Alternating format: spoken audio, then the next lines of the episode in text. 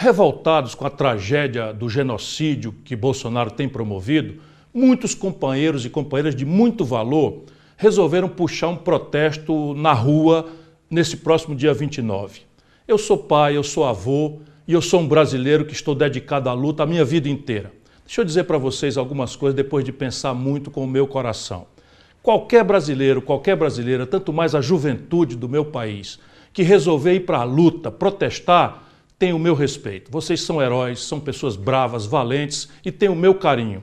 Mas deixa eu ponderar como pai e como avô. Nós estamos começando uma terceira onda dessa terrível epidemia que é tratada com todo o negacionismo, com toda a irresponsabilidade, como nós estamos vendo. E enquanto a vacinação não cobrir a maior parte do nosso povo, aglomerar não é necessariamente uma coisa boa para se fazer. E o que é que eu faço então? Eu digo a vocês: se você quer ir, eu respeito você, tenho por você um carinho imenso. Só posso lhe elogiar como uma pessoa brava que está disposta a correr risco de vida ou de morte para ajudar o nosso país a sair dessa encalacrada.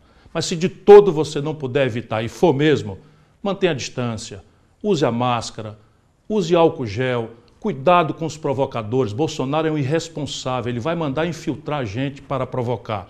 Enfim, cuide-se, porque nós somos a turma da vida, nós somos a turma da ciência, nós somos as pessoas que têm compromisso com o futuro e com as questões que a ciência nos orienta. Portanto, não deveríamos aglomerar, mas já que Bolsonaro passou de qualquer conta e você acha que tem que ir, vá, meu irmão, vá, minha irmã, mas vá com todos os cuidados e dê exemplo de que nós aqui, volto a dizer, somos a turma da vida, do respeito à ciência.